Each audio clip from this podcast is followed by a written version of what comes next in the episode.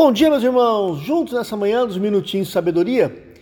E o tema dessa manhã é o servo sofredor.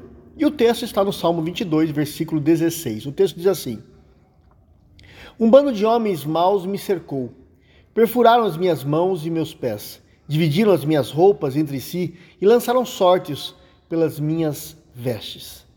Queridos, talvez você esteja pensando, puxa, já faz algumas, alguns dias que nós estamos só ouvindo queixas do salmista que nos fala, fazem participar de um sofrimento. Foi o Salmo, primeiro foi o Salmo 55, depois o Salmo 38 e agora o Salmo 22, que é aqui o mais pesado de todos.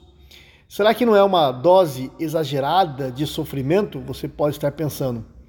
Será que não deveríamos alternar nossos trechos de estudo bíblico aí com palavras de confortadoras, com palavras que falam do amor, da bondade, da graça de Deus? Meus irmãos, às vezes a gente pensa assim, e até com alguma razão. Mas veja, esses salmos são fiéis reflexos da vida real.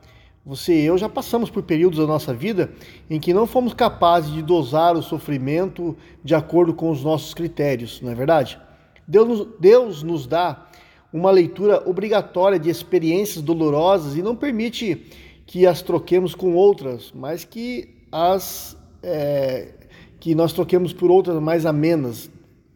Mas veja, o que aconteceu em meio a tal leitura obediente e crente? De repente você notou que estava sofrendo é, em Jesus Cristo, que Jesus, em meio ao seu sofrimento, ele se fez presente, que suas feridas eram as feridas de Jesus. Você sentiu a presença do Salvador é, de mãos perfuradas. O Deus que se entregou na cruz por você estava ao seu lado. Você se sentiu muitas vezes rodeado de pessoas maldosas que o machucaram, que o despojaram do seu bom nome, é, da sua roupa e por assim dizer, deixando você despido da sua honra. E de repente você nota que tudo isso é, já aconteceu com o nosso mestre o nosso Mestre Jesus, o crucificado, o servo, o sofredor, que compartilha a sua vida com você. Se você tivesse eh, se negado, vamos dizer assim, a ouvir esses áudios de sofrimento, talvez você não teria encontrado Jesus, o seu irmão, no sofrimento.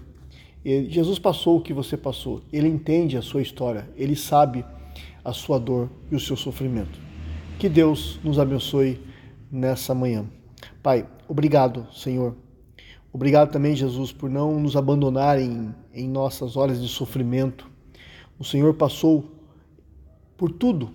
O Senhor sofreu, como muitas muitas vezes nós sofremos, solidão, desprezo, sofremos é, atentados de pessoas que não nos amam, injúrias. O Senhor sabe exatamente das nossas dores. Que o Senhor possa, nesse momento, estar colocando a sua mão de graça sobre a vida desse meu irmão que está sofrendo nessa manhã, em nome de Jesus. Amém.